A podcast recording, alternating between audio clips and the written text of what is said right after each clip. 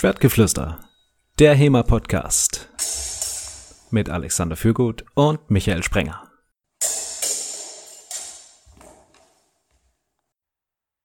Schwertgeflüster Folge 25. Was ist das Wichtigste im HEMA-Anfängertraining? Wie immer mit mir, Alexander Fürgut und Michael Sprenger. Hallo Michael. Hallo Alexander. Anfängertraining haben wir uns deshalb rausgepickt. Wir wollten mal wieder was übers Training machen, wie man das aufbaut, was man da beachten muss. Und das ist aber als Themenkomplex ziemlich groß. Und wir haben gesagt, der Anfängertraining, das ist ein Teilbereich davon, der für jeden relevant ist. Sowohl für Leute, die selbst vielleicht gerade Anfänger sind oder Anfänger betreuen oder das Training konzipieren. Ähm, und es ist ein bisschen kleiner vom Thema her. Das heißt, man kann da mehr ins Detail gehen, wovon wir denken, dass ihr, unsere Hörer, wahrscheinlich eher profitiert. Und ja, so ein bisschen wie wir das in anderen Folgen zum Aufbau des Trainings auch schon hatten, ist also ein bisschen die Grundfrage, was möchte ich denn eigentlich mit meinem Anfängertraining erreichen? Also vielleicht noch einen Schritt zurück. Es gibt ja so zwei Grundansätze. Der eine ist, ich mache einen eigenen Kurs für Anfänger. Ich mache das irgendwie separat von meinem regulären Training. Und das andere ist, die Anfänger werden irgendwie ins normale Training integriert. Wir meinen beides mit Anfängertraining, weil ja beides Varianten sind. Aber trotzdem, erstmal ist die Frage, was möchte ich denn eigentlich tun? Was möchte ich denn überhaupt erreichen mit dem Training der Anfänger? Was würdest du sagen? Was versucht ihr zu erreichen? Ich würde erstmal noch ergänzen, ähm, weswegen wir die Folge machen. Ein Grund ist auch, dass wir jetzt äh, äh, auch innerhalb des äh, regulären Sportfechtens bekannt sind und ähm, da wahrscheinlich sehr, sehr viele Menschen feststellen werden, dass HEMA das eigentliche ist, was sie machen wollten und ähm, jetzt es einen enormen Zulauf geben wird und wir da einfach die Community hier entsprechend darauf vorbereiten müssen. Ja, das kann man nicht einfach so abfedern, wenn da auf einmal die Anfängerzahlen explodieren. Ja, was möchte man mit dem Anfängerkurs erreichen? Da stellt man sich zuerst mal die Frage, wer kommt denn da überhaupt? Also beim historischen Fechten ist es ja so, dass wir ein sehr breites Spektrum an Zuläufern haben. Das sind an der einen Seite ähm, Leute, die äh, sich für, ich sag mal, Mittelalter interessieren, vielleicht auch mittelalterliche Kampfesweisen, die äh, Leute, die sich für vielleicht Fantasy-Sachen interessieren und auf der anderen Seite Leute, die äh, sich sehr für Sport interessieren, sehr für Wettkämpfe, die vielleicht auch schon andere Sportarten gemacht haben, das von mir gerade angesprochene Sportfechten oder Karate oder MMA, äh, die da schon sehr viel Erfahrung haben und die auch diesen athletischen Aspekt suchen.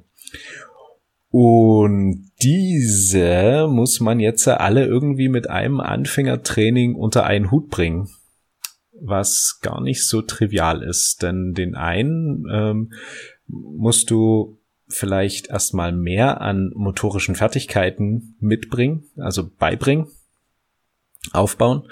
Ähm, und bei der anderen Gruppe musst du es aber auch so gestalten, dass die sich nicht langweilen. Ne? Wenn du den einen, also übertrieben gesagt, den einen musst du Laufen beibringen und ähm, die anderen langweilen sich dabei. Das heißt, da ist es. Ich muss mal kurz zwischenfragen. Hattet ihr das wirklich schon mal, dass ein Anfänger bei euch auf der und gesagt hat, ich habe Bock auf HEMA-Turniere und deshalb möchte ich mit HEMA anfangen? Das ist bei uns noch nie vorgekommen. Ehrlich nicht. Ähm, also wir hatten weiß gar nicht wie, also es kam auf jeden Fall vor, dass Leute aus kompetitiven Gründen, weil sie Bock hatten, irgendwie eine neue Kampfsportart zu machen und sich auch da drin zu messen, zu uns gekommen sind. Das passiert. Spannend. Nee, das hatten wir noch nie. Also die Leute fangen das vielleicht an, wenn sie dann ein paar Jahre bei uns sind, weil sie irgendwie merken, das ist ganz nett oder probieren das mal aus, aber dass sie mit dem Ziel zu uns kommen, nee, das hatten wir noch nie. Interessant. Aber jetzt ja. habe ich die unterbrochen, erzähl weiter. Äh, genau, und ähm, da ist natürlich die Frage, macht man jetzt zwei verschiedene Zielsetzungen oder macht man eine, die alle glücklich macht? Oder wie gestaltet man irgendwie diesen, diesen Anfängerkurs, dass du ähm, diese beiden Bereiche ähm, abdeckst? Oder sagst du, der eine ist mir egal, mein Anfängertraining bedient genau das, äh, nimm es, sei damit glücklich oder ähm, oder ansonsten ist das ja einfach nicht so das Richtige für dich. Ähm, ja, das sind im Prinzip so die, die, die beiden Grundeinstellungen ähm, im, im Anfängertraining, ne, die das eine eben erstmal motorische Fertigkeiten aufbauen und ähm, aber auch Motivation schaffen, dran zu bleiben. Okay, also das sind die zwei Sachen, dass du zum einen dafür sorgst, dass du die Leute so ein bisschen anfixst an das Ganze, dass sie auch Lust haben weiterzumachen und dass sie halt motorische Fertigkeiten, wie du sagst, aufbauen. Also Fechtfertigkeiten in dem Fall wahrscheinlich. Ja, genau. Also würde ich es jetzt vereinfacht runterbrechen. Also mhm. die motorischen Fertigkeiten eskalieren ja dann stückweise. Ne? Also man fängt an mit einfachen Sachen, Koordination, ähm, Hand-Auge-Koordination, Hand, äh, Auge, Fußgeschichten oder Beingeschichten. Ähm, bezogen dann ohne Waffe, mit Waffe. Ne? Das, ähm, das zähle ich jetzt alles darunter. Okay, also auch so quasi die, der Aufbau der Muskulatur, diese Sachen würdest du da auch dazu zählen? Das würde ich auch dazu zählen, auf jeden Fall. Also die Grundlagen schaffen, dass Bewegungen sicher ausgeführt werden können. Okay. Ich finde das interessant, dass du auch gerade gemeint hast, man äh, hat aus also unterschiedliche Leute, die unterschiedliche Erwartungshaltungen haben und unterschiedliche Hintergründe. Das hängt meiner Meinung nach oder äh, meiner Erfahrung nach ganz stark davon ab, wie man sich auch nach außen präsentiert, welches Klientel man anzieht. Äh, da können wir vielleicht nachher nochmal drüber reden, wenn wir irgendwie Richtung Erwartungsmanagement gehen, auch äh, mit den Anfängern dann.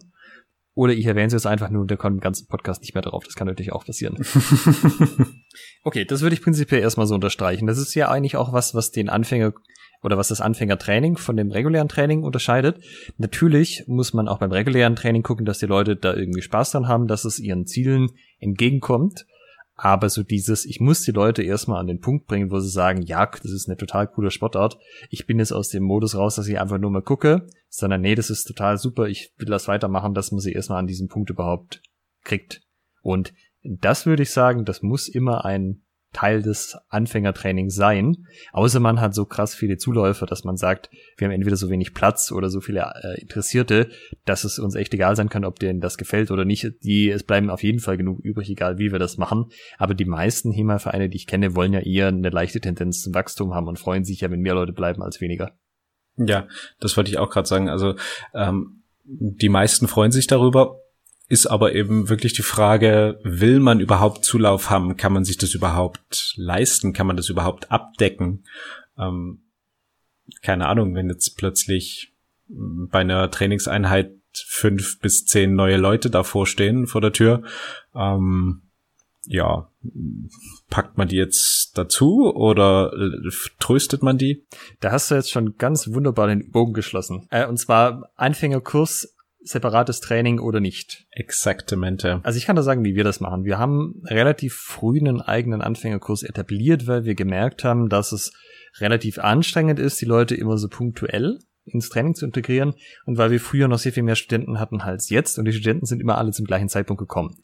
Das war so Semesteranfang, dann nochmal ein, zwei, drei Wochen und dann waren halt die Studenten so, ah cool, ich bin in einer neuen Stadt, was kann ich machen? Hab jetzt irgendwie ein neues Semester, mein altes Unisport-Dings, habe ich keine Zeit mehr, was mache ich dann?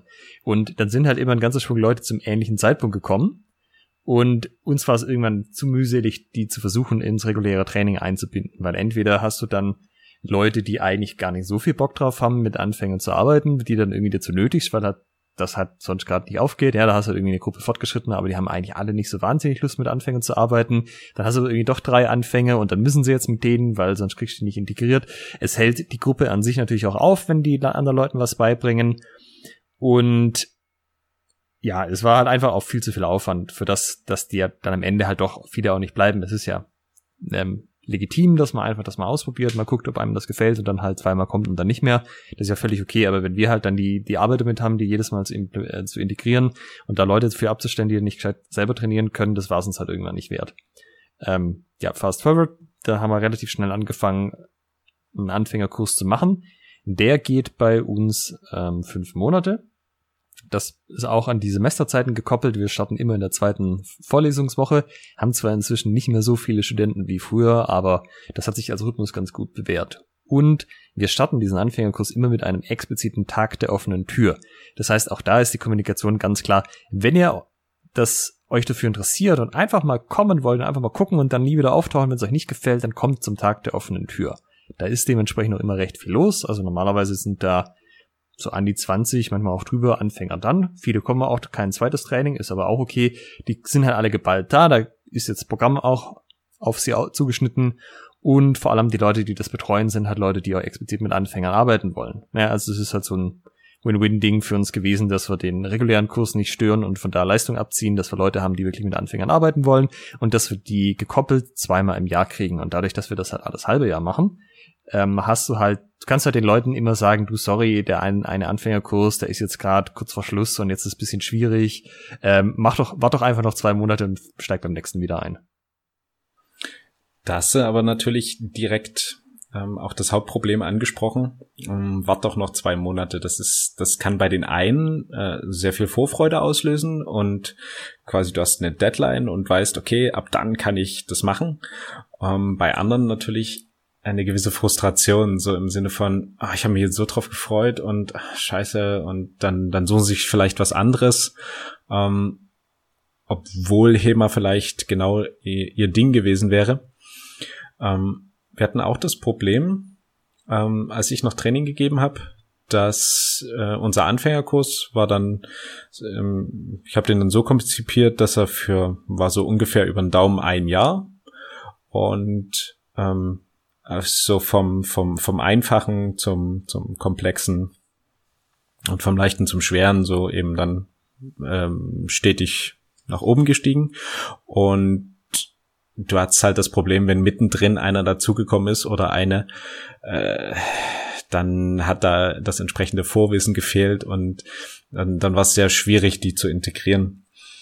Und ich wollte aber damals auch nicht den Weg gehen, das mit diesen definierten Kursen zu machen, dass ich eben sage, okay, immer, keine Ahnung, so wie bei euch jetzt zum Beispiel, immer zu dem Beginn des neuen Semesters machen wir jetzt einen neuen Kurs, ähm, weil ich das auch nicht so richtig einschätzen konnte, wie viele dann da bleiben. Also wie machst du das dann, wenn mal einer ein paar, paar Kurse überspringt oder ein paar, paar Stunden ähm, nicht da ist?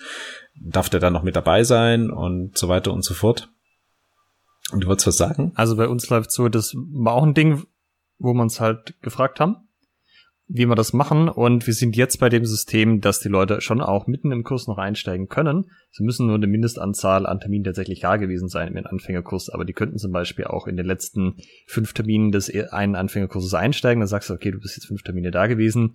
Ähm, mindestens musst du so und so viele machen, um in das reguläre Training zu können. Du kannst einfach beim nächsten Anfängerkurs da nochmal die ersten Einheiten mitmachen. Ähm, wir haben ja ausreichend viel Betreuung. Also wir haben ähm, mindestens zwei Leute, meistens eher drei, die, die so einen Anfängerkurs von vielleicht 16 Leuten oder so betreuen. Manchmal auch weniger, je nach, schwankt ja auch mal ein bisschen. Und das ist halt wirklich dann kein Problem, auch wenn Leute dann frisch dazukommen, dann machen sie halt eine Stunde mal mit dem Trainer, bis sie so ein bisschen das mal gesehen haben und dann kann man das so langsam mit den anderen so ranführen, auch wenn die schon ein paar Wochen vorher angefangen haben, äh, weil wir da halt die Betreuungskapazitäten haben, das zu machen und halt Leute, die das explizit machen wollen. Mhm. Ähm, da, da kommen wir dann vielleicht an den Punkt, wie man das Anfängertraining an sich aufbaut. Ähm, in dem Fall so wie wie wir das gemacht haben, beziehungsweise wie ich das konzipiert hatte, war es eben dann bisschen problematisch, weil gewisse Vorkenntnisse dann gefehlt haben, ne? weil der ganze ähm, einfache und ähm, leichte Teil gefehlt hat, also so die Bewegungsgrundlagen und man dann schon bei recht komplexen ähm, Techniken vielleicht eingestiegen ist. Oder ja, ich nenne es jetzt mal Techniken. Ähm, und ich habe damals einen anderen Weg gewählt. Ich habe ähm, das modularisiert. Also ich habe verschiedene Bereiche zusammengefasst und gesagt, das ist jetzt äh, ein Modul. Dazu gehören diese und jene Inhalte. Und die muss jemand können, bevor in das nächste Modul äh, übergeht. Das sind dann insgesamt vier Stück, ähm, eigentlich fünf ähm, wenn man dann das Modul Prüfungsvorbereitung mit dazu zählt. Ähm, und da hat halt jeder abgesteckt drin, okay, das sind die Inhalte, die trainiere ich und dann kennen die Leute, die dazukommen, auch irgendwann die, die Trainingsmethoden und du musst dann nicht mehr viel erklären. Du sagst dann hier, diese und jene Übung, äh, zu dieser und jener Technik, du machst das, du machst das. Ähm, das vereinfacht es insofern, dass der der Selbstlernprozess ähm, oder du du kannst es ein bisschen outsourcen. Du musst nicht als Trainer dann immer da ähm, die ganze Zeit daneben stehen und das überwachen, sondern du kannst eben die die Übung anweisen und die kann selbstständig ausgeführt werden. Also es gibt eine Variante, das zu machen, die nennt sich rotierendes Curriculum. Äh, und das funktioniert im Endeffekt so, du setzt dir einen bestimmten Zeitraum oder du halt hast einen bestimmten Zeitraum vorgegeben von dem, was du machen möchtest und du sagst, das wiederholt sich. Also das könnte zum Beispiel sein, alle drei Monate. Und alle drei Monate geht der Zyklus wieder von vorne los. Und die Einheiten innen drin in diesem Zyklus bauen aber auch nicht alle genauer aufeinander auf, sondern sind halt in so Blöcke eingeteilt. Wo du dann quasi sagen kannst, du kannst jeden Monat anfangen und jeder Monat hat halt irgendwie drei oder vier Einheiten. Das ist jeweils ein Block. Und nach drei Monaten wiederholt sich das Ganze eh. Und dann kannst du die ähm, neue Leute da ganz gut integrieren, weil die können halt immer zu ihrem Block einsteigen, immer zum Anfang des Blockes oder vielleicht sogar jedes Mal, je nachdem. Und dann machen die halt einfach so lange damit, bis sie jetzt das alles einmal durchlaufen haben. Äh, da gibt's auch Bücher auf Amazon zu, aber die kann ich mal verlinken. Im Wesentlichen war das das Konzept. Und das macht man zum Beispiel in gewerblichen Kampfkunstschulen, so wurde halt auch das Problem dass du ähm, eben nicht Leute verlieren willst, weil du bist ja letztendlich auch darauf angewiesen, dass Leute Mitgliedsbeiträge zahlen. Und ja, da hast du halt einfach so ein, eine so eine Schiene, die läuft halt die ganze Zeit durch und du kannst halt jederzeit sagen, hey, wenn du mitmachen willst, klar, kein Problem, geh da rein, mach den, mach da mit im Anfängertraining und dann wird das halt irgendwie mitgeschrieben wie viel du da warst und ob du den das alles einmal gehört hast und wenn du das gemacht hast, dann darfst du quasi weiter. Wie sieht das denn, also ich habe dich jetzt so verstanden, ihr nutzt es bei euch, dieses rotierende Curriculum. Naja, also eigentlich ein halbes Jahr ist zu lang, aber im Endeffekt ist es das. Du fängst halt alles halbe Jahr neu an. Aber, also ich erkläre vielleicht kurz den Aufbau. Das äh, kann ich auch verlinken, das steht schon ewig auf der Schwabenfedern Homepage online, also wie der Anfängerkurs an sich von der Struktur ist. Und zwar stammt er noch aus der Zeit, als wir keine Leihmasken und keine Leihhandschuhe hatten, sondern wir hatten nur Leih-Nylonschwerter. Also die nicht so gute alte Zeit, über die wir auch ein, zwei Mal schon geredet haben. Und da hast du natürlich das Problem, wenn du jetzt mit den Leuten ähm, anfängst, zum Beispiel Oberhaue zu machen, wenn die sich mit der Distanz vertun und der eine läuft irgendwie blöd nach vorne, hat der halt unter Umständen auch mal ein Schwert im Auge. Und das wissen natürlich auf alle, unter alle Umständen vermeiden. Und äh, es erfordert nicht so viel Training bei den Leuten, dass sie dass sie nicht mehr ganz viel dumme Sachen machen und das Risiko nicht mehr so da ist, aber halt schon äh, zumindest ein Mindestmaß. Und dann war halt so ein bisschen die Frage, wie machen wir das denn? Und wir wollten aber Partnertraining machen. Wir machen ja auch im regulären Training, das ist ja alles Partnertraining, das heißt, das sollte einen ja auch ans reguläre Training heranführen. Und das, was ich mir damals überlegt hatte, war, okay, wir wollen den Leuten auch insbesondere in den ersten Stunden so ein Ding mitgeben, wo sie sagen, wow, das habe ich nicht gewusst, dass das funktioniert und dass man das machen kann. Und gleichzeitig aber was nutzen, wo die Gefahr, dass sie sich gegenseitig die Augen ausstechen, nicht gegeben ist.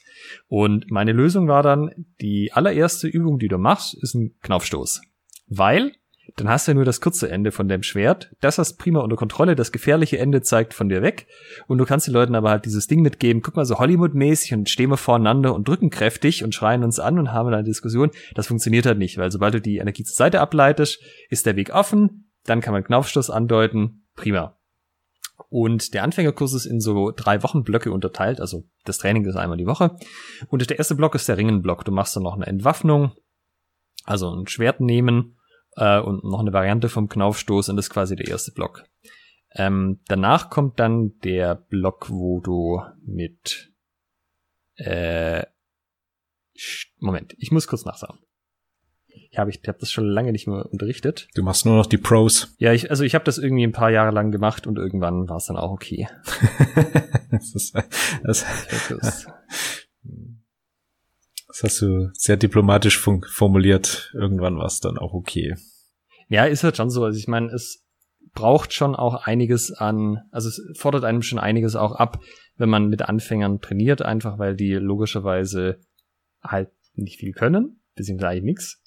Äh, wenn, wenn du Glück hast, können sie irgendwie, stolpern sie nicht über einige Füße, aber das ist ja nicht ihre Schuld sozusagen, aber man muss halt schon auch sehr viel mehr Geduld mitbringen.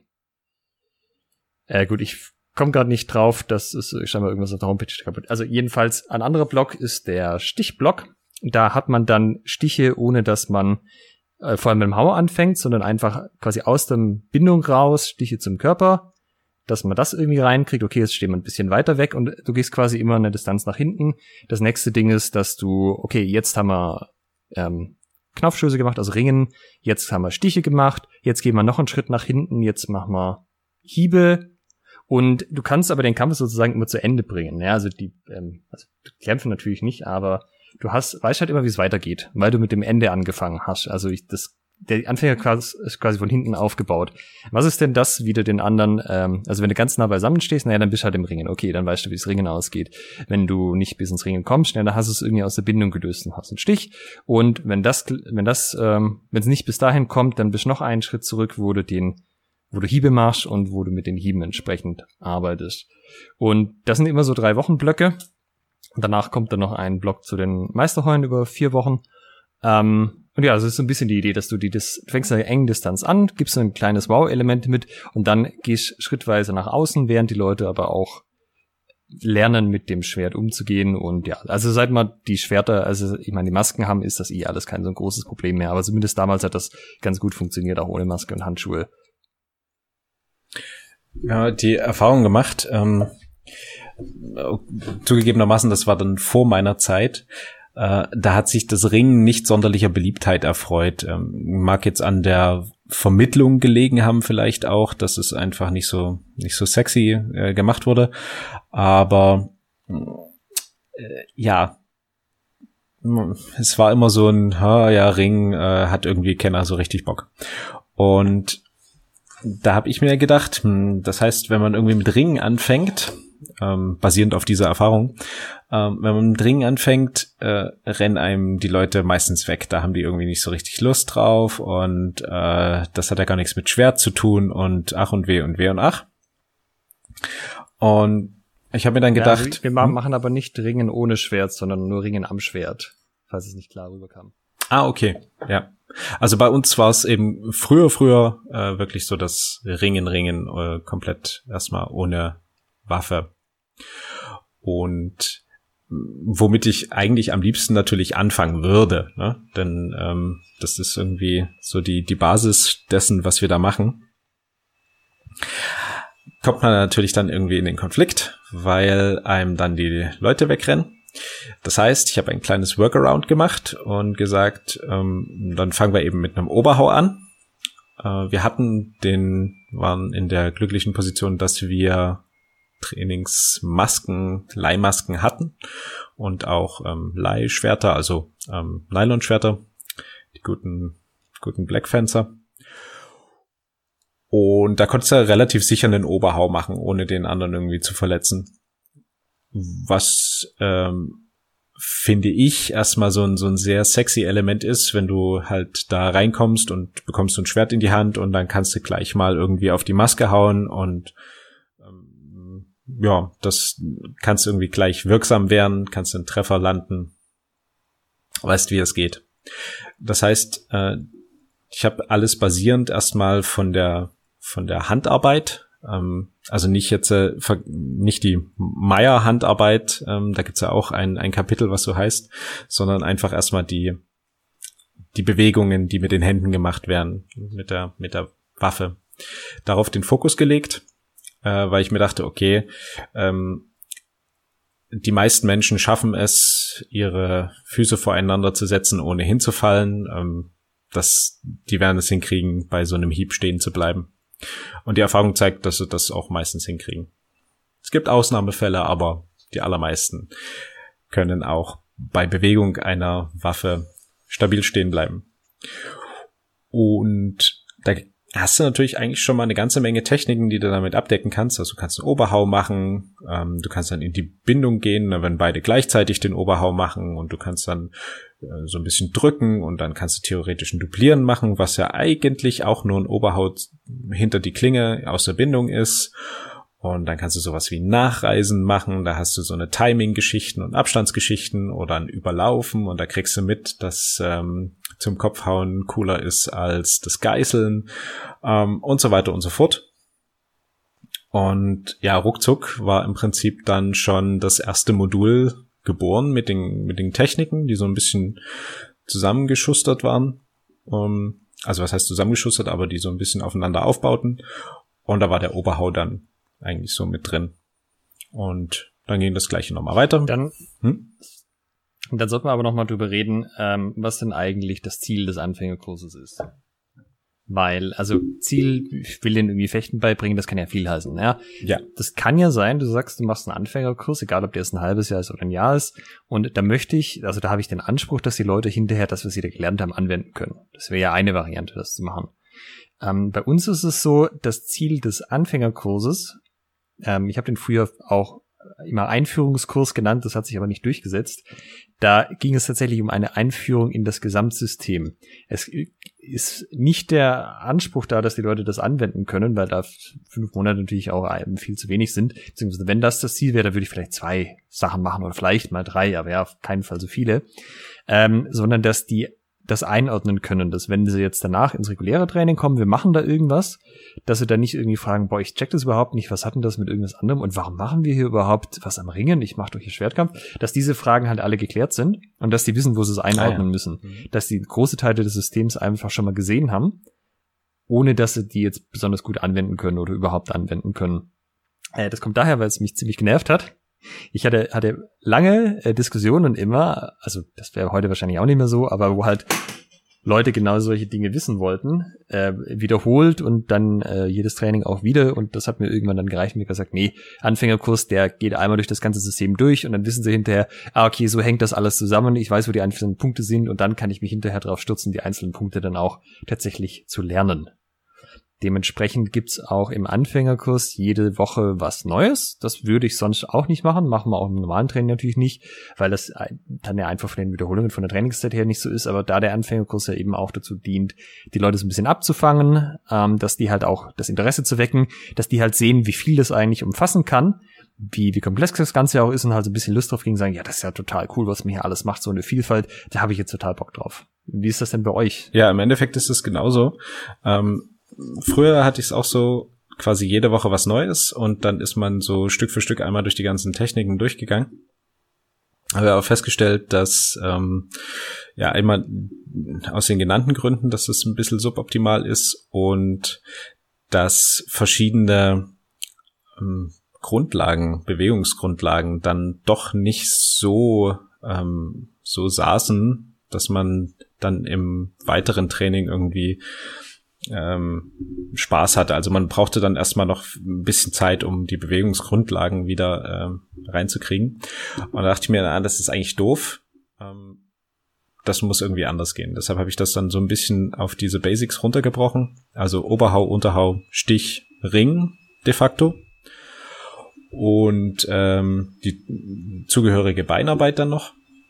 Und dann in diese Module dort die entsprechenden Techniken reingepackt, damit man sieht, ähm, was es innerhalb äh, dessen noch für eine Vielfalt gibt. Also so wie du das gesagt hast, ne, dass man eben sieht, ja, ich kann jetzt einen Oberhau machen, den kann ich frei zum Kopf machen, ähm, den kann ich versetzen mit einem Oberhau, den kann ich aus einer Bindung schlagen, den kann ich zum Kopf oder zu den Beinen hauen und so weiter und so fort.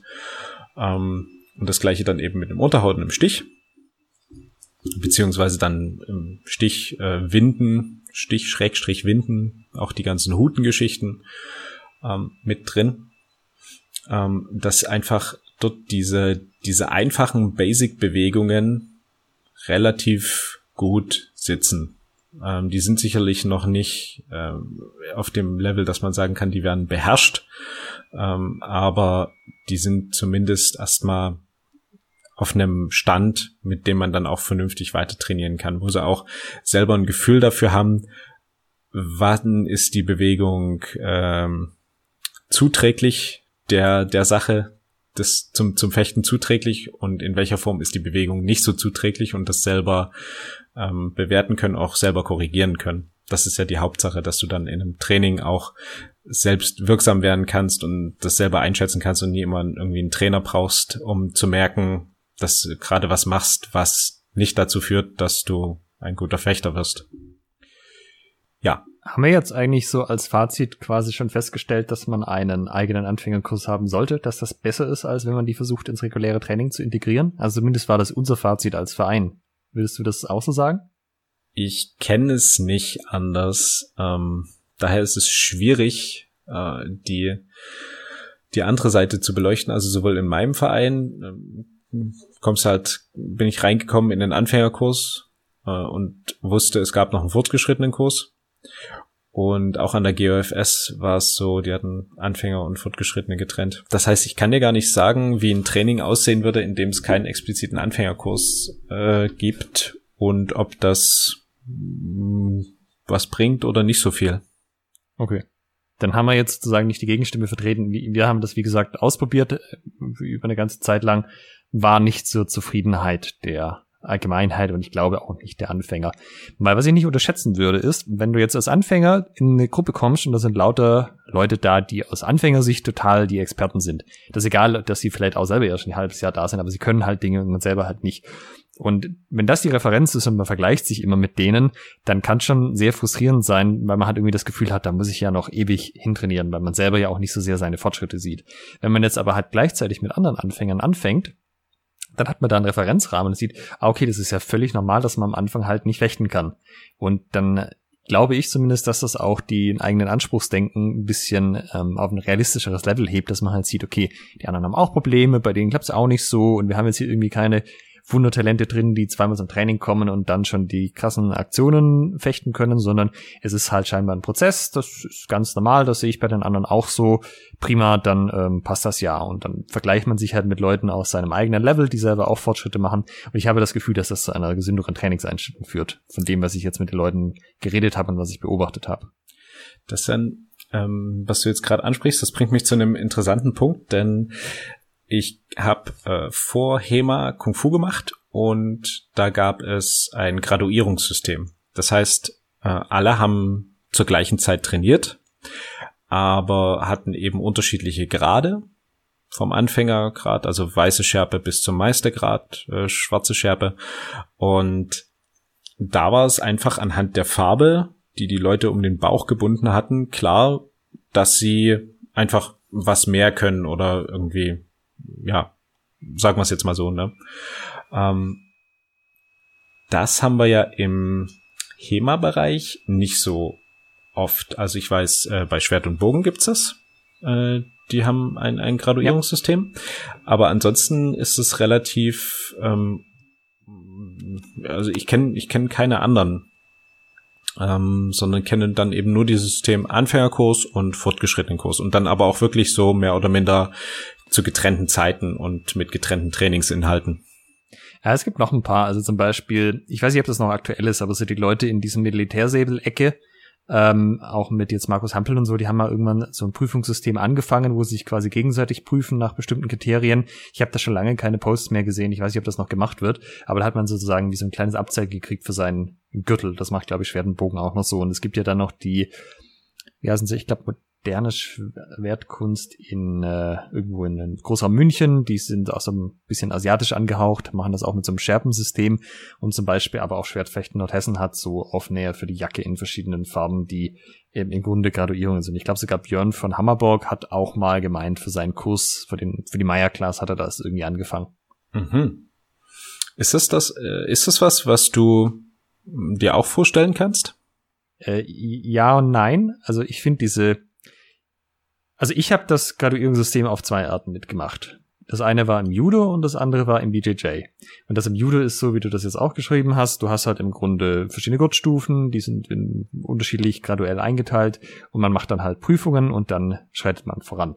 Und was ich aber auch von anderen Kampfkünsten weiß, jetzt auch, keine Ahnung, Karate oder so, diese Prüfungen sind in der Regel ein ziemlicher Witz. Also nicht jetzt die Schwarzgurt-Prüfungen, aber die meisten auf dem Weg dahin, weil du hampelst da halt irgendwas vor. Eigentlich sind das so Sportarten, die man als Kind anfängt. Und dann, wenn das irgendein Achtjähriger hinkriegt, diese Gürtelstufe zu kriegen, dann kriegst du die eigen, dann kriegst du die auf jeden Fall auch hin. Und du machst das halt im Sinne einer kooperativen Partner-Demo. Und dann frage ich mich halt schon, was du da irgendwie was du da irgendwie zeigst. Ja, also natürlich hat das Vorteile für den Trainierenden, dass der halt irgendwie einen Anreiz hat, sich mit dem zu beschäftigen, dass der es ein bisschen besser einordnen kann. Aber äh, ich bin kein Freund von dieser Art der Gurtsysteme, weil das hat dann halt auch so Blüten, wie dass man beim Judo im, beim Angrüßen stellt sich immer in Reihe auf, nach Gurtstufe und ähm, ich meine, ich bin jetzt ja über 1,90, ich bin jetzt auch nicht der Allerschwächste und das fühlt sich ein bisschen komisch an, wenn du dann halt nach einem, keine Ahnung, Jahr Judo-Training oder so mit irgendwelchen Mädels trainierst und ich kann sie halt einfach aus dem Stand aufheben und hinlegen und die haben halt einen schwarzen Gurt um und ich habe halt einen weißen Gurt um oder einen gelben zu dem Zeitpunkt. Das war irgendwie nicht so das Allertollste. Beim Brazilian Jiu-Jitsu wiederum funktioniert das ein bisschen anders. Da wird, da gibt es zum einen weniger Stufen und die Stufen, die es gibt, die werden nach Können vergeben. Und Können wird daran gemessen, wie gut du sozusagen in deren Variante des Freikampfs bist. Also das kann sein, wenn du auf Turniere fährst, wird das halt anhand von dem gemessen, ob du auf mit gleich guten Leuten auf Turnieren mithalten kannst, ob die alle einpackst oder nicht. Und auch da gibt es natürlich Grenzen, was die körperlichen Unterschiede angeht. Aber ähm, letztendlich kannst du davon ausgehen, dass wenn jemand in einer Schule einen höheren Gurt hat als jemand anders, dass der die Leute, die den niederen Gurt haben, solange das jetzt nicht krasse körperliche Unterschiede sind, im Sparring einfach verpackt und die da nicht so viel machen können. Weil wenn sie was machen könnten, würden sie next, den nächsten Gurt selber kriegen. Und das führt halt zu einer ganz anderen Wertigkeit. Ähm, da werden auch oft keine Prüfungen gemacht, sondern du kriegst den verliehen von deinem Trainer, wenn der sagt, du bist jetzt weit genug. Und äh, also wenn ich ein Gurtsystem irgendwie versuchen wollen würde einzuführen, dann würde ich das machen, weil du bist halt, keine Ahnung, Karate ist Schwarzgurt, je nachdem kannst du unter Umständen in zwei, drei Jahren halt haben. In BJJ Schwarzgurt reden wir halt von zehn bis zwölf im Schnitt. Das, das ist halt schon ein ganz anderes Level, wo du halt haben musst, auch fechterisch. Und da ich ja als Ziel habe, ähm, gute Fechter auszubilden, wäre das halt eher was, wo ich nachgucken würde. Jetzt, wo du es so erzählt hast, fiel mir auf, dass im Prinzip die Modularisierung des Anfängerkurses, die ich damals noch eingeführt habe, ähm, ja, de facto ja auch, also ich, wir haben dann keine, keine Aufnäher verteilt oder sonst was, aber de facto waren die Leute ja in verschiedenen Stufen eingeteilt. Eigentlich ist es ja auch sowas das kommt darauf an, wie die Graduierungen gelebt werden. Wenn das jetzt eine reine Fortschrittsanzeige für dich selber ist und das wissen die anderen gar nicht, das ist eine Sache. Aber der Witz an den äh, japanischen Graduierungssystemen ist ja, das ist sehr deutlich. In Judo und im BJJ hast du einen Gürtel um oder einen Schärpe oder einen unterschiedlich farbigen Anzug. Und das wiederum bildet eine Hierarchie ab. Ja, also das ist eine klare Hackordnung. Bunterer Gurt gleich besserer, tollerer, länger dabei. Und wenn du das so öffentlich machst, dann hast du halt alle Nachteile, die daraus entstehen, dass die Leute halt sagen, ach, ein Weißgurt, nee, mit dem trainiere ich jetzt nicht. Und ohne aber, dass du halt vielleicht tatsächlich technisch den Hintergrund hast, dass die, also wenn die Gürtel sozusagen das ein reines Ding ist, wie lange die Leute dabei sind, dann gibt's ja eigentlich keinen Grund, äh, da zu sagen, mit einem Weißgurt trainiere ich jetzt nicht oder so. Aber das ist halt die große Gefahr dann, dass, dass das sozusagen als unter der eigenen Würde betrachtet wird. Und das habe ich im äh, Judo und auch im BJJ beides äh, mehrfach erlebt. Oh, das ist ja krass. Also, dass dann Leute nicht mehr als Trainingspartner wahrgenommen werden, sondern als, ähm, ja, wie, wie kann man das beschreiben? Eigentlich so, so, so wertige Objekte. Also du fühlst dich schon so, ja genau, also du fühlst dich so ein bisschen wie so ein Mensch zweiter Klasse an der Stelle und das ist eigentlich nicht Sinn der Sache. Ähm, jetzt haben wir aber noch so ein bisschen, ähm, also wir haben jetzt festgestellt, okay, reguläres Training integrieren, ein bisschen schwierig, Anfängerkurs wahrscheinlich schon ganz nett. Ähm, lass uns mal noch drüber reden, was brauche ich denn für so einen Anfängerkurs? Also brauche ich da Leihausrüstung, ja oder nein?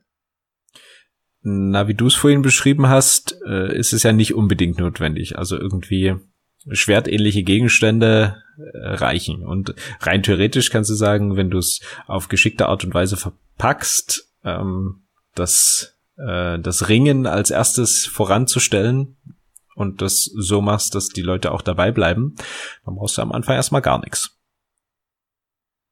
Und dann kannst Ringen du am Schwert. Immer, immer dran denken. Wir haben kein reines Ringen gemacht. Ich meinte jetzt sozusagen wirklich das, das reine Ring, ähm, dass man, wenn man das reinbringt, äh, wenn man das irgendwie so reinbringt, dass es, dass es cool ist. Und in der Zeit kann man dann sagen, hier passt auf, ihr braucht ein Schwert, ähm, keine Ahnung, irgendwie so einen einfachen Waster, das wäre die Voraussetzung, das braucht ihr dann innerhalb eines Monats und dann so rangehen, dass man immer sagt, okay, jetzt habt ihr das, ähm, passt auf, als nächstes braucht ihr die und jene Ausrüstung oder das vielleicht auch schon vorher ähm, kommuniziert, wohin es mal geht, äh, wie viele Eskalationsstufen an Ausrüstung es da gibt. An der Stelle, ähm, Alex hat eine schöne Zusammenfassung gemacht, was man denn so für HEMA-Ausrüstung an Geld ausgeben kann. Und ich muss ehrlich zugeben, ich war ein bisschen schockiert, denn diesen Preis dann mal auf einer äh, zu, zusammengerechnet zu sehen, das war mir gar nicht so bewusst. Ähm, das sind durchaus für, damit man schon halbwegs vernünftiges Training machen kann, also Maske, Handschuhe, Schwert, ähm, vielleicht äh, Stechler zwar, glaube ich, noch mit dabei, so, so, du hast es da als Anfängerausrüstung ja. beschrieben. Ähm, das waren schon über 500 Euro. Und äh, die komplette Vollkontaktausrüstung waren über 1000 Euro. Das hatte ich, ich persönlich gar nicht so auf dem Schirm. Ich habe mir das alles so, so Stück für Stück zusammengekauft. Ist natürlich die Frage, ob man damit nicht vielleicht einen Anfänger, der jetzt ins Training kommt und sagt, ja, pass auf, ähm, also so, wenn du Vollkontakt machen willst, also innerhalb eines Jahres, ja, möchtest du schon dann so an die 1000 Euro ausgeben. Ähm, ich glaube, dass besonders bei Schülern und Studenten wird das auf, ähm, na, ich sag mal, sparsame Reaktionen stoßen. Ja, das ist so ein bisschen das Ding. Also meine Erfahrung an der Stelle war, also wir haben ja Leihausrüstung jetzt und gerade die Masken sind natürlich super, weil äh, Situationen, wo man sonst als Trainer, wo einem der kalte Schweiß ausgebrochen wäre, ist jetzt halt was, wo man denkt, ah ja, okay, sie hatten ja die Maske auf. Ich muss jetzt was sagen und so, aber das ist jetzt nicht so, so gefährlich gewesen, wenn sie das ohne Maske gemacht hätten. Ne? Weil Anfänger machen natürlich Fehler, das ist ja auch Sinn der Sache. Und bei uns ist es halt so, wir sagen halt, naja, also guck mal, wenn ihr ins reguläre Training dann einsteigt, braucht ihr halt Handschuhe, Maske, Halsschutz, Schwert. Und die Reihenfolge wäre äh, Maske, Handschuhe, Halsschutz, Schwert oder vielleicht Schwert vor dem Halsschutz, weil Schwerter haben wir meistens genug da zum Leihen, aber die Maske, da haben wir halt ziemlich genau so viele da für einen Anfängerkurs. Das heißt, wenn der nächste Kurs losgeht, dann kriegen die den halt dann habt ihr die nicht mehr. Und unser Anfängerkurs dient dann auch dazu, dass die sich schon mal dann gewöhnen, wie das ist, mit Ausrüstung zu fechten und ähm, dass sie sich halt auch überlegen können, ist das jetzt wirklich ein Hobby, wo ich weitermachen möchte oder nicht. Also man macht ja dann auch nicht direkt am ersten Mal, schreibt man ja nicht direkt den Vertrag meistens, sondern hat ja ein, zwei, drei Probetrainings zur Verfügung. Und dass man dann halt sagen kann, okay, ich habe mir das jetzt angeschaut, ich weiß, okay, ja, da möchte ich machen, dann kann ich halt schon mal während dem Anfängerkurs gucken, dass ich dann das Geld zusammenspare oder dann halt vielleicht währenddessen schon mal ein bisschen Ausrüstung kaufe. Und danach ist es dann meistens so, dass die Leute halt noch eine ganze Zeit lang weiter trainieren mit der Ausrüstungsstufe und dann halt vielleicht noch mal ein halbes Jahr vergeht oder so, bis sie sich dann mal noch eine Jacke kaufen und dann vergeht vielleicht noch mal ein halbes Jahr oder ein ganzes Jahr, bis sie sagen, okay, jetzt hole ich mir noch eine Hose und äh, Schiemann-Schoner und Knieschoner, weil jetzt will ich vielleicht auch mal auf irgendein Turnier fahren, wo ich das halt brauche. Also das ist alles so ein Stufending. Und ich habe halt festgestellt, das war früher auch meine größte Sorge, dass das halt alles zu viel ist, ja, also dass das halt bei den Leuten nicht geht. Aber ich habe festgestellt, wenn das einfach das ist, was im Verein vorherrscht, und das ist einfach das, was die Leute kennen, die kommen da rein, die wissen ja nicht, was HEMA ist, ne? Und das macht ja auch jeder anders. Und die sehen, das ist völlig normal, dann ist das halt auch ein, ja, okay, dann brauche ich halt die Ausrüstung. Dann geht das halt irgendwie. Ja, lasse ich mir halt für meine Eltern auf Weihnachten schenken oder was auch immer. Und es gibt natürlich ein paar Ausnahmen, für die ist das wirklich nicht einfach, aber für die können wir dann in der Regel auch was machen mit Leihausrüstung.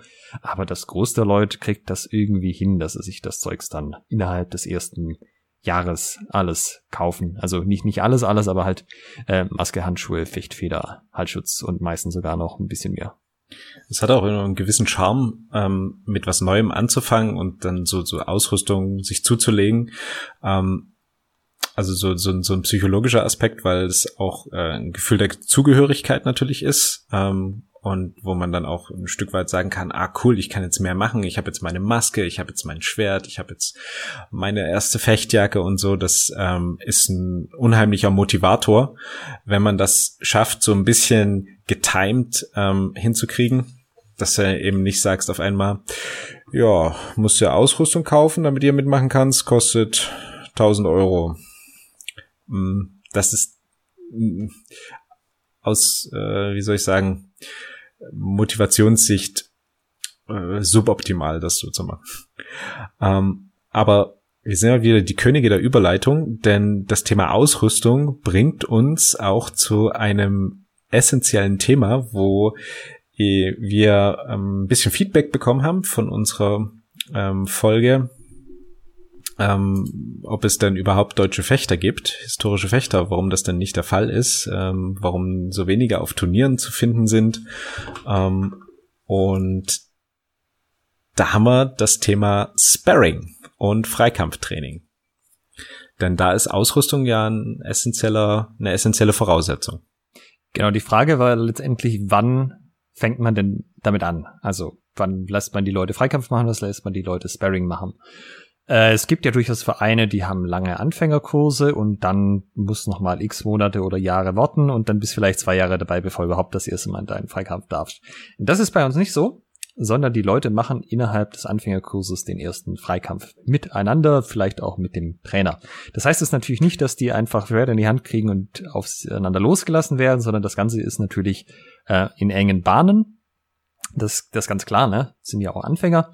Ähm, es ist aber aus meiner Erfahrung so, du könntest das locker mit den Leuten in der ersten Stunde machen, mit zwei Einschränkungen.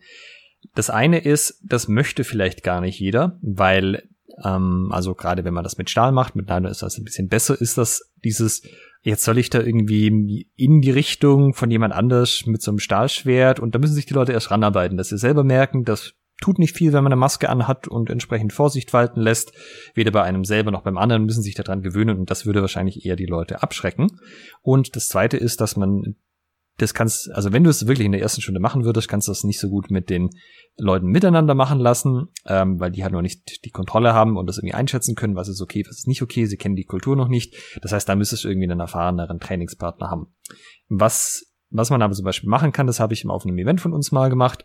Da war eine Freundin meiner Freundin da und die hat das noch nie gemacht und fand das halt irgendwie nett und ich habe halt gemeint, hey, magst du das, magst du das nicht mal ausprobieren? Und im Endeffekt, ich habe mich komplett aufgerödelt, ich habe ihr Handschuhe angezogen, eine Maske aufgesetzt und einer schwer die Hand gedrückt und sag so, guck mal, ich bin komplett angezogen, du kannst mich äh, überall hauen am Oberkörper, ja, von Hüfte bis Kopf, das ist völlig egal, mir kann nichts passieren. Und übrigens, ich bin ziemlich erfahrener Fechter, also ich, ich krieg das dann hin. Ich wehre mich auch nicht, ja, aber du kannst beliebige Angriffe schlagen, habe ich halt quasi noch ein bisschen gezeigt, Oberhau, Unterhau, Stiche, solche Dinge.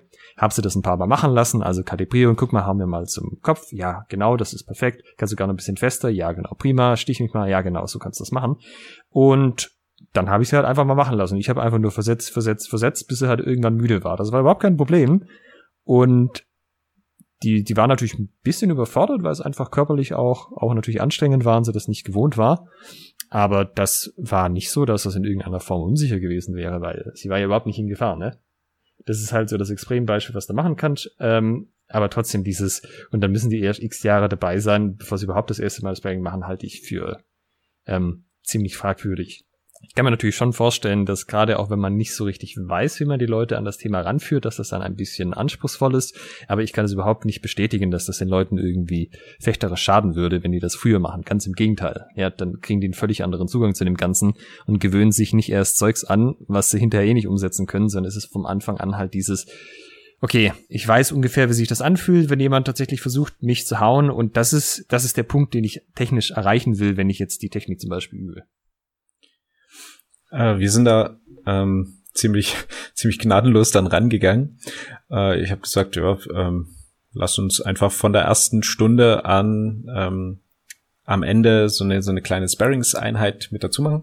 Das Training an sich ähm, hat ja auch schon Sparrings-nahe Elemente oder äh, kampfnahe Übungen, ähm, wo, sie, wo sie das schon kannten. Ne? Die haben schon mal anderen auf die Maske gehauen, voll auf die Mappe. Ähm, und die, die kannten den, den Impact, die kannten auch das, was, was es bei, bei ihnen selbst bewirkt, ähm, und waren sozusagen innerhalb der ersten Stunde schon ganz, reingeführt, ganz gut rangeführt. Äh, wie bin ich da drauf gekommen? Ich habe mich mit ähm, Markus Hampel in der Tat ähm, mal unterhalten. Und er meinte damals, dass das bei denen, ähm, bei den ähm, in ihrem Säbelfechten, in ihrem Verein ähm, essentieller Bestandteil ist, diese, diese Freikampfeinheit am, am Ende. Ähm, also sie sind keine, keine wettbewerbsorientierten Fechter, aber eben der, der freie Kampf ähm, gehört, ist da, ist da fester Bestandteil.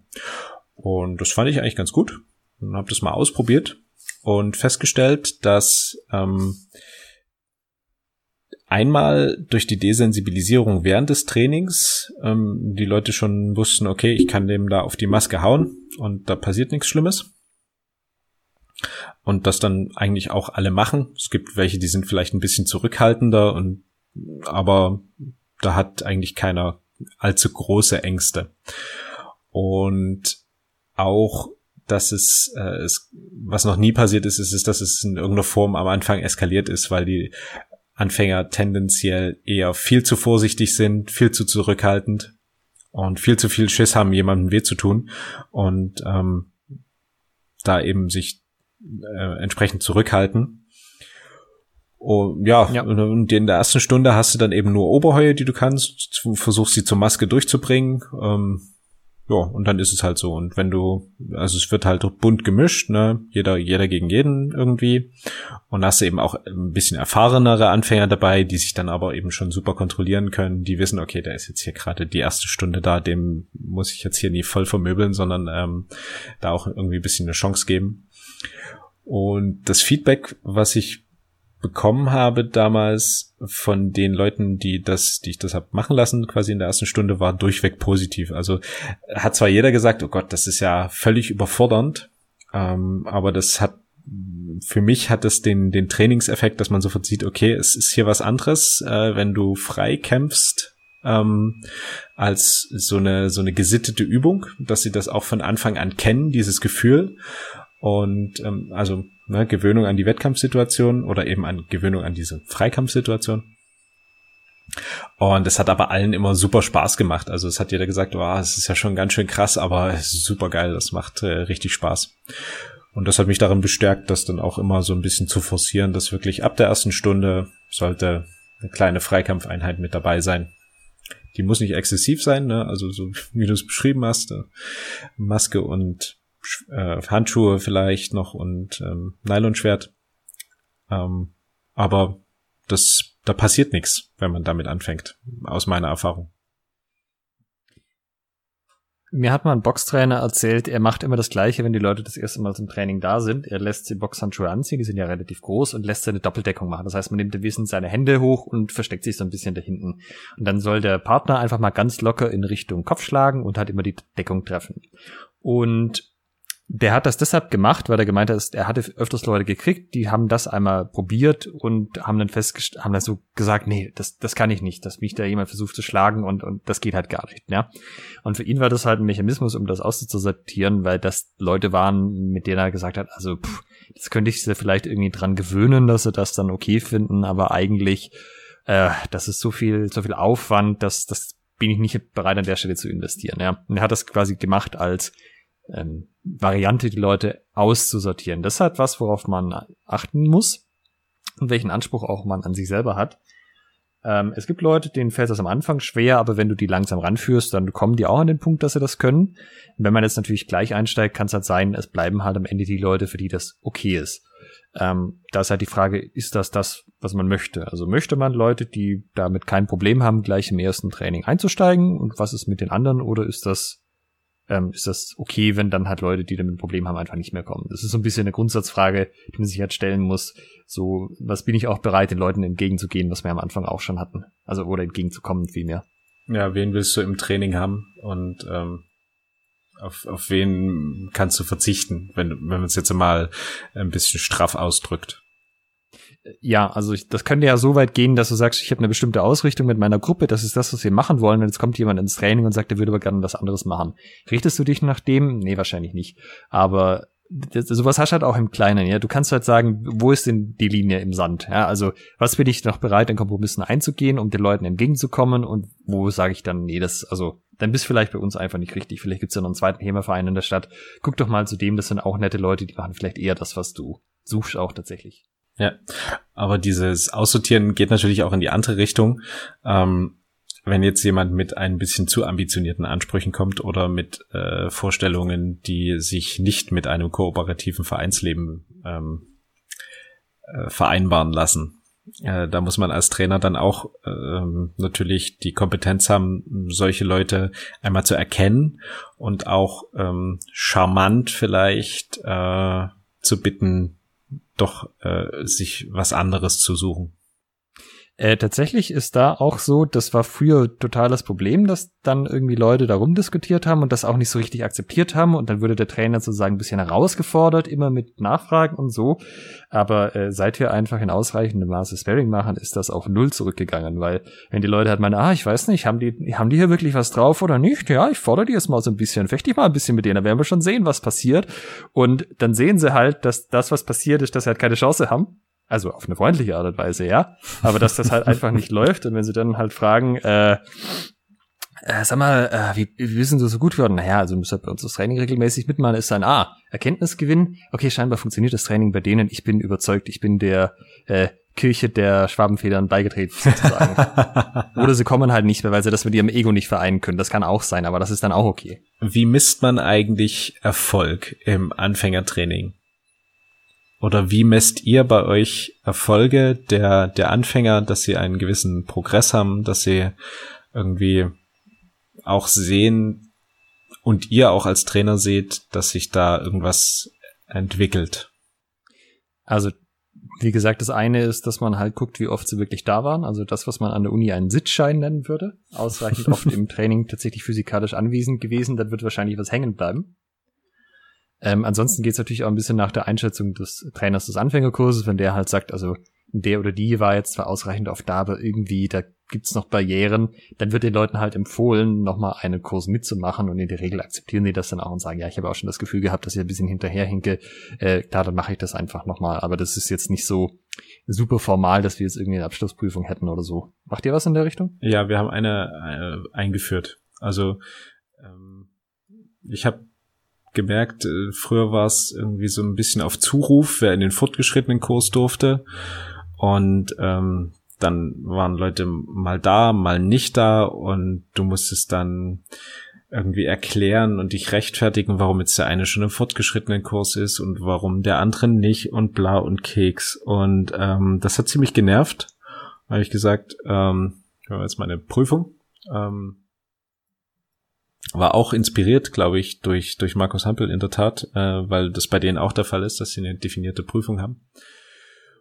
Und in dieser Prüfung wird halt einmal das Curriculum ähm, kann drankommen. Also die Prüfung umfasst jetzt nicht alles, aber es kann alles drankommen.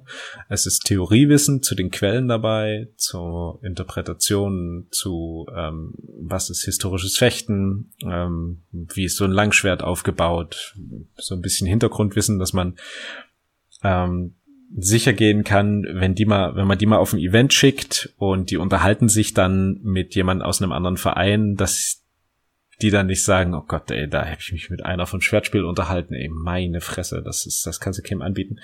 Ähm, sondern dass da auch ein bisschen Fundament dahinter ist in, in Bezug auf die theoretischen Basics.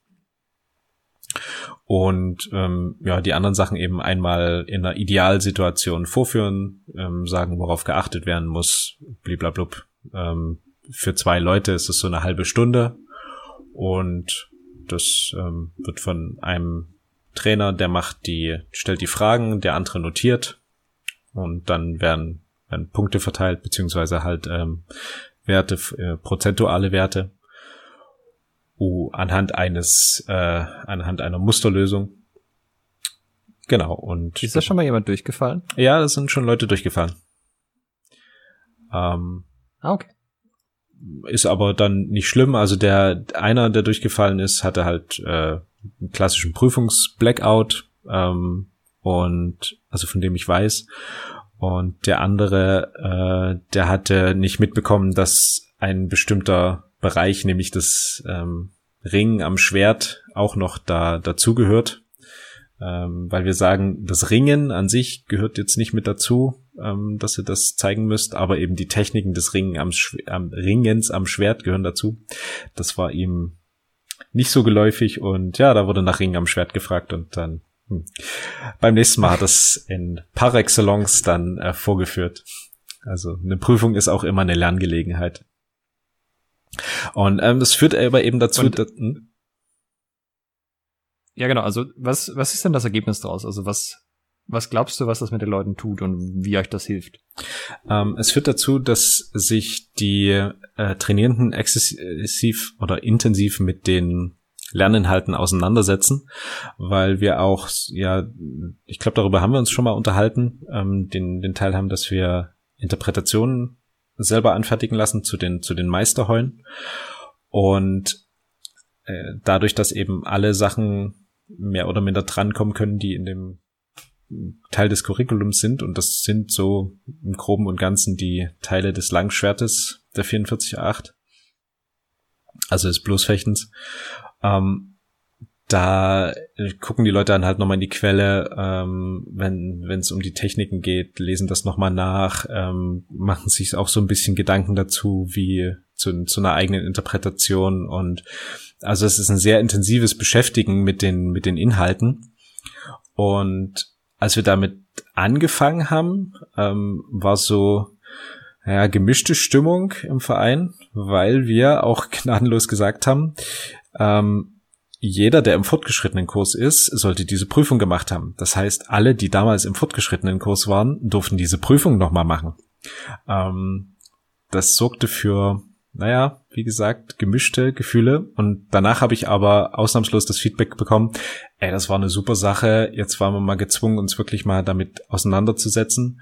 Und das war richtig gut. Und für uns ist halt dann, also für, für, für mich damals als Trainer war das, wenn du dann jemanden im fortgeschrittenen Kurs hast, dann kannst du eben sagen, okay, wir machen heute Turnhau-Ort äh, und oben abnehmen. Und dann wissen alle Bescheid, worum es geht. Und du musst es nicht nochmal irgendwie erklären, sondern die, die wissen mit dieser Technik was anzufangen und die wissen auch ungefähr, worauf es drauf ankommt. Die können die vielleicht noch nicht im, in Perfektion, aber darum geht's ja dann, das zu trainieren. Das, was du jetzt ansprichst, finde ich einen ganz interessanten Punkt. Und zwar diese Unterteilung Anfängertraining und fortgeschrittenen Training. Ähm, wir hatten bis vor kurzem kein fortgeschrittenen Training, beziehungsweise das, was die Leute immer als fortgeschrittenen Training bezeichnet haben, ist eigentlich das, was ich auch schon seit Jahren versuche, unter Grundlagen Langschwertkurs zu etablieren. Äh, völlig erfolglos, ja, weil es ist natürlich bei den Leuten logisch, ha, es gibt ein Anfängertraining, na, da ist das andere, wenn ich mit dem Anfängertraining fertig bin, ist, bin ich ja fortgeschrittener, so. Und äh, das ist eigentlich nicht meine Sicht auf das Ganze, sondern du machst einen Einführungskurs und danach machst du den Grundlagenkurs. Und wenn du da mal drei Jahre oder vier dabei bist, können wir mal drüber reden, ob du das, ob das Label fortgeschrittener quasi passen würde. Weil wenn du dann natürlich sagst, jetzt habe ich einen Anfängerkurs gemacht, jetzt bin ich irgendwie bei den Fortgeschrittenen und irgendwie kann ich die Sachen aber alle nicht so wirklich anwenden. Also so, so nichts davon so richtig. Ich habe es zwar mal gesehen und ähm, das hat halt so einen demotivierenden Effekt auch. Und dann versuche ich halt immer zu sagen, ja, nein, nein, das äh, ist nicht der fortgeschrittene Kurs, auch wenn die fortgeschrittenen natürlich auch mit drin sind, das ist der Grundlagenkurs. Da schleifen wir die Grundlagen ein, ja, diese ganzen Sachen wie die, die Heue und so weiter. Ähm, das ist kein, kein fortgeschrittenen Training, ne? Bitte nicht mit der falschen Erwartung rangehen. Und ja, wie gesagt, das ist eher so mäßig erfolgreich, das das durchzusetzen. Vielleicht hätte ich da irgendwie andere Begriffe oder anders rangehen müssen. Aber das wäre für mich eigentlich so die Sicht auf das Ganze die leider nicht so ganz angenommen würde. Und wenn du jetzt aber sagst, bei euch fortgeschrittenen Kurs, meinst du dann wirklich fortgeschrittene, fortgeschrittene? Also würdest du alle in diesem Kurs dann auch als fortgeschrittene bezeichnen? Gottes Willen, nein. Ähm, also das sind äh, Anfänger, die die Prüfung bestanden haben. Ähm, ich sag mal, beim, beim Sportfechten musst du, glaube ich, auch eine turnierreife Prüfung machen äh, dass du dann eben an Wettbewerben teilnehmen kannst. Und ja, ich würde sagen, so in dem Ranking läuft es auch. Also du hast eine grobe Ahnung, oder was heißt eine grobe Ahnung, aber du hast eine, eigentlich eine gute Ahnung, was die, äh, was das System betrifft. Ne? Du, du hast die Techniken ähm, und du weißt, was Heue, Hiebe, Winden, Stiche, Fußarbeit, Huten sind. Also du ähm, hast da schon gewisse Grundlagen abgeschlossen. Ähm, aber ich gebe dir vollkommen recht. Es ist, ja, es sind nicht fort, es sind fortgeschrittenere Anfänger und jetzt, ähm, ja, sind wir bei dem Problem, was du bereits angesprochen hast, äh, da ein geeignetes Wording zu finden. Damit würde ich mich jetzt spontan auch ein bisschen schwer tun. Ähm, als Grundlagen würde ich es dann nicht mehr unbedingt bezeichnen. Also so unser Anfängerkurs, den würde ich als Grundlagenkurs bezeichnen. Aber mm, ja, wenn unsere Hörer da äh, einen guten Vorschlag haben, wie man das bezeichnen kann, quasi das den Teil nach dem Anfängertraining, ähm, aber noch nicht äh, Swordfish-Gewinner, ähm, Schreibt uns an post.schwertgeflüster.de oder via facebook.com slash schwertgeflüster mit UE. Ähm, Wie würdet ihr es nennen? Ja, was ich damit so ein bisschen auch sagen wollte, war, Sprache schafft auch Wirklichkeit und Sprache lenkt halt die Erwartungshaltungen der ja, Leute. Absolut. Und gerade bei Anfängern ist es halt wichtig, dass man dann Erwartungs dass man die Erwartungshaltungen halt, äh, dass man sich darum kümmert, dass sie nicht zu viel von sich erwarten, von ihren eigenen Fortschritten, ähm, und aber halt auch, was das bedeutet, wenn sie eben einen Anfängerkurs fertig haben, sozusagen.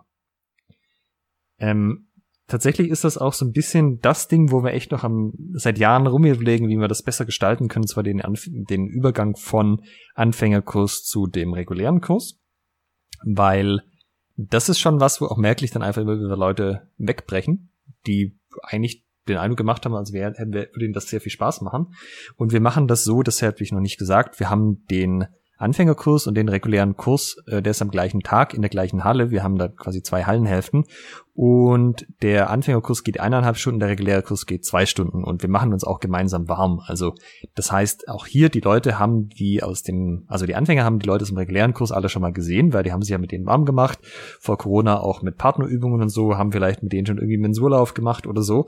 Ähm, was auch dazu dient, dass die halt nicht so denken, oh, das ist eine völlig andere Gruppe Leute, noch nie gesehen, wer weiß, wie die alle drauf sind, ähm, um da so ein bisschen die Angst zu nehmen und hat den zweiten Vorteil, dass die Leute, die den Anfängerkurs machen, hinterher die letzte halbe Stunde Sparring auch einfach noch mitmachen können, ohne dass sie da jetzt quasi kompletten Tag hinkommen, ohne selber Training mitzunehmen.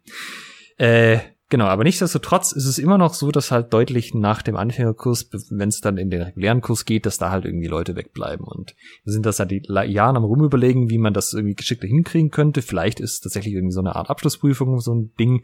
Oder zumindest, dass der Trainer jedem explizit sagt, wir denken, du bist jetzt weit genug, da wirklich reinzugehen wir haben auch schon über irgendwie Abschlussevents nachgedacht, dass dann irgendwie die Anfängerkurs mit miteinander eintrinken geht oder mit den Trainern oder was auch immer. Aber ja, so richtig haben wir da noch nichts gefunden, wo wir sagen, das, das war jetzt das Ding, wo wir sagen, jo, gut, dass wir das gemacht haben, jetzt haben wir Dinos auch noch geknackt. Also ich, ähm, bei, bei uns ist dann der, die Dabeibleiberquote eigentlich so bei, bei 100 Prozent. Ähm, denn diese, also die Leute kommen zumindest in dem gleichen Maße, wie sie auch vorher beim Anfängerkurs waren. Wenn sie vorher beim Anfängerkurs nur alle vier Wochen waren, dann äh, machen sie das dann danach auch so. Ähm, nehmen das dann eben so als Randhobby noch mit. Aber das ist ja auch äh, okay. Und diese, diese Prüfung zu bestehen, ähm, das schafft auch so ein, so ein Stück weit ähm, Selbstwert, ne? Jetzt, weil die halt auch, weil es auch eine Prüfung ist, die, die, da kann man durchfallen. Ähm, wir sagen halt, um weiterzukommen, musst du 80 Prozent haben, ähm, quasi als Bewertung. Und das ist, das erfüllt natürlich jemanden auch so mit einem gewissen, ähm, ja, Stolz könnte man sagen. Ähm, das Selbstbild wird nochmal so ein bisschen aufgewertet. So man sagt, oh geil, jetzt habe ich die Prüfung geschafft. Ähm, jetzt, jetzt habe ich auch so einen Motivationsschub hier noch dann entsprechend weiterzumachen. Und für, für viele ist es auch, dass sie eben in den fortgeschrittenen, ich nenne es jetzt fortgeschrittenen Kurs wollen und dann eben auch sagen, ah, ich will jetzt die Prüfung schaffen und dass das sich so gegenseitig befruchtet. Und du hast auch eine Anerkennung durch die Trainer, die dann sagen, Gratulation zur bestandenen Prüfung, so und so viel Prozent. Ähm, und wir freuen uns drauf, dich ab nächster Woche im Kurs zu der und der Zeit begrüßen zu dürfen. Das ist ähm, also da ist die, die Quote derer, die dann dabei schon offiziell dann. Ähm, ja, also das wird während ähm, regulärer Trainingseinheiten wird die Prüfung auch durchgeführt. Also meistens äh, versuchen wir das irgendwie zur offenen Halle zu machen. Ähm, aber das sind offizielle Einheiten. Ähm, das steht dann jetzt nicht äh, auf der Webseite oder wird im, im Inter, äh, im, per, per E-Mail verkündet, der und der hat so und so viel Punkte. Also das ist dann schon ähm, äh, geheim. Das wird ähm, nur den, also was heißt geheim? Es wird den Prüfungsteilnehmern gesagt, ähm, die da alle zusammen sind. Aber es wird jetzt nicht da großartig dann im ganzen Verein verteilt, die Information. Und okay. wenn dann eben jemand Neues dabei ist, zumindest habe ich das so gemacht, dann auch immer die Neulinge entsprechend dann vorgestellt im äh, entsprechend im, im fortgeschrittenen Kurs gesagt, hier, X, Y und Z haben jetzt ihre Prüfung geschafft und sind ab jetzt mit bei uns hier äh, oder bei euch jetzt hier in diesem Kurs dabei. Mhm. Interessant. Ja, vielleicht ist es wirklich das, dass du den Leuten dann explizit sagst, wir, also das klingt ja auch nach mehr als einer Person, wir denken, ihr seid reif genug. Äh, durch die Prüfung, oder was meinst du? Ja, genau. Und dass das halt von den von Trainern abgenommen wird. Ja, ja, absolut. Also die nehmen sich dann auch Zeit zur, zur Auswertung der Sache. Ne? Es ist dann nicht irgendwie in fünf Minuten, sondern also die Prüfung bei zwei Leuten geht ungefähr eine halbe Stunde. Ähm, also für jeden ungefähr eine Viertelstunde an Sachen, die er selber da tut oder sie. Und ja, die Auswertung kann dann auch mal irgendwie eine halbe Stunde dauern. Also da, da, das ist schon ein, ein gewisser Aufwand und äh, meiner Meinung nach auch eine gewisse Wertschätzung, die damit rüberkommt. Mhm, interessant. Was ich jetzt noch loswerden wollte, das hat noch nicht so richtig zu einem von den anderen Punkten gepasst, aber das ähm, ist, ist ganz essentiell, finde ich, für Anfängertraining. Anfänger sind nicht dumm. Die machen Fehler, weil sie nicht fechten können, das ist schon klar. Aber das liegt nicht daran, dass sie zu doof dafür sind, sondern weil ihnen die Übung fehlt. Und wenn man mit Anfängern arbeitet, muss man Gelegenheiten schaffen, dass sie üben können, ja, dass sie die Sachen körperlich erfahren können.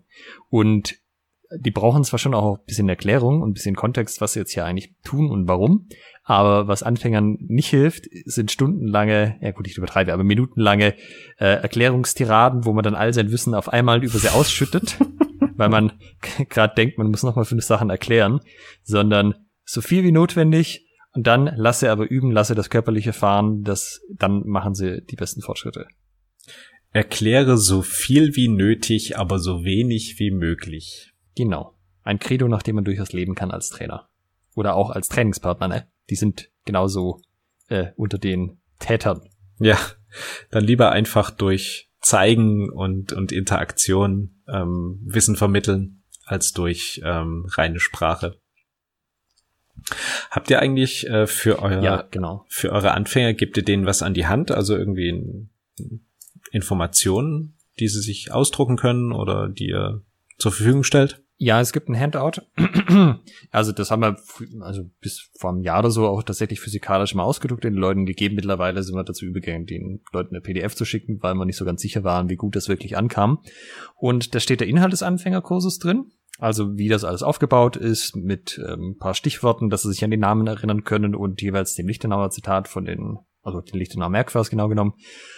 Und da steht auch Zeugs drin wie der Ausrüstungsguide. Also die kriegen da wirklich detailliert aufgeschlüsselt. Kauft euch von diesem Hersteller dieses Modell. Wenn ihr das nicht wollt, kauft euch von dem Hersteller das Modell. Bitte keine anderen, weil wir wissen, der, der Rest taugt nicht.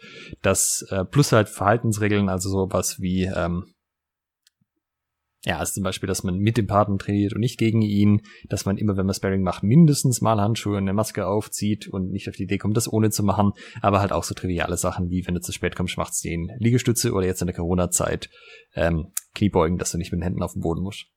Mhm. Ja, im Prinzip gibt's das bei uns auch. Also so eine Zusammenfassung, da stehen dann auch noch die äh, die einzelnen Inhalte der Module drin und äh, was sozusagen dann auch de facto prüfungsrelevant ist.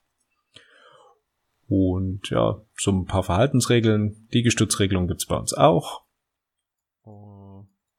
Ja, ist auch ne, immer eine schöne Sache. Da ähm, fühlen sich Leute sicher und geborgen, wenn sie irgendwelche Dinge abarbeiten können oder wenn sie irgendwas haben, wo sie nochmal nachgucken können. Aber zum Beispiel der, der Aus, die Ausrüstungsempfehlung, die stand bei uns äh, jetzt bloß auf der Webseite und wird auch aktuell gerade nicht so gut gepflegt, glaube ich. Ähm, das ist aber auch was, äh, ist durchaus eine coole Idee, das in so einen Anfängerguide mit reinzunehmen. Das ist gut. Ja, das war auch so ein bisschen so, die Webseite haben manchmal ein bisschen hinterhergehängt, aber der Anfängerguide hatte immer eine klare Deadline. Da wusste man, man muss es wirklich aktuell halten, weil danach richten sie sich dann. Und da steht auch sowas drin, wie eben, dass der Anfängerkurs die ganze Ausrüstung kriegt und dass man eben den Anfängerkurs lang sich das Zeugs leihen kann und danach auch noch, falls was da ist, aber wahrscheinlich gerade bei den Masken zum Beispiel wird danach nichts mehr zu leihen da sein. Das heißt, bis dahin bitte eigene Ausrüstung kaufen, dass halt keiner sagen kann, oder habe ich aber von nichts gewusst und total überrascht sein. Weil ähm, Leute akzeptieren Regeln, solange die Regeln klar sind. Ne? Die Leute wollen halt nicht überrascht werden mit irgendwie, und dann ist es jetzt so und sie haben nichts mitgekriegt, aber wenn das halt von Anfang an klar, klar ist, was Sache ist, auch mit den Verhaltensregeln im Training, ähm, dann wird das auch akzeptiert. Wenn ich dich jetzt äh, zum Abschluss frage, was ist deiner Meinung nach das Wichtigste im HEMA-Anfängertraining? Was sagst du? Da muss ich noch kurz drüber nachdenken. Hast du eine Meinung? Magst du die, magst du anfangen?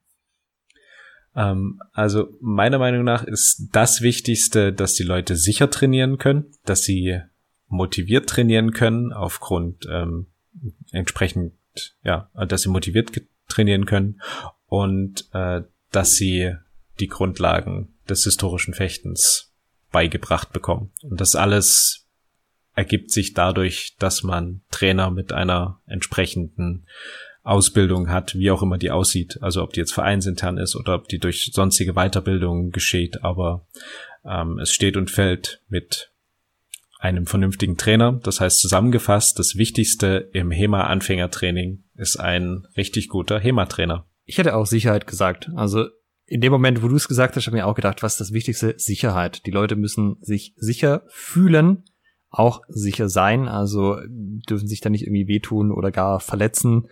Und letztendlich bist du als Trainer ja für sie verantwortlich. Ne? Du bist der Erfahrene im Raum. Du musst dafür gucken, dass sie, dass du eine sichere Trainingsumgebung herstellst. Und wenn alles andere den Bach runtergeht und die Leute keinen Spaß haben und die Inhalte nicht gut rübergebracht werden, sind okay, das kann halt mal passieren, machen wir das nächste Mal besser. Aber äh, es muss halt immer sicher sein. Das muss immer sichergestellt sein. Mach's mit. Mach's mit Maske. genau. Okay, dann hoffen wir, wir konnten heute noch ein bisschen Einblick geben, wie man das angehen kann, äh, Anfängerkurse aufzubauen, ob man überhaupt welche braucht, wie, wie man an verschiedene Aspekte davon rangeht. Ja. Wenn ihr noch Fragen offen habt, wie üblich, lasst uns das Ganze wissen. Vielleicht findet, also wenn ihr irgendwie noch starke Defizite habt, dann sagt, da habt ihr überhaupt nicht drüber geredet. Es gibt immer die Möglichkeit, dass wir noch eine nächste Folge drüber machen. Ah, was mich auch dazu bringt, wir haben das Ganze mit der Außenwerbung gar nicht mehr. Da haben wir jetzt nicht mehr drüber geredet. Vielleicht machen wir da auch mal eine eigene Folge draus, wie man sich denn generell als Gruppe bewirbt und was das für einen Einfluss drauf hat auf die Leute, die man kriegt. Absolut, Aber heute absolut. nicht mehr. Dann vielen Dank für die heutige Folge, Alex. Danke dir, Michael, und bis zum nächsten Mal. Ciao. Tschüss.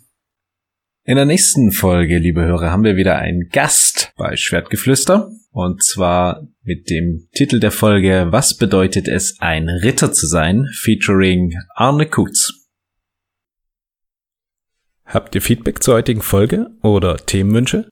Schickt uns eine Nachricht an post.schwertgeflüster.de oder via facebook.com slash schwertgeflüster. Schwertgeflüster mit UE. Wenn ihr den Podcast unterstützen möchtet, bewertet uns bei iTunes, liked uns auf Facebook und empfehlt uns euren Freunden und Feinden weiter.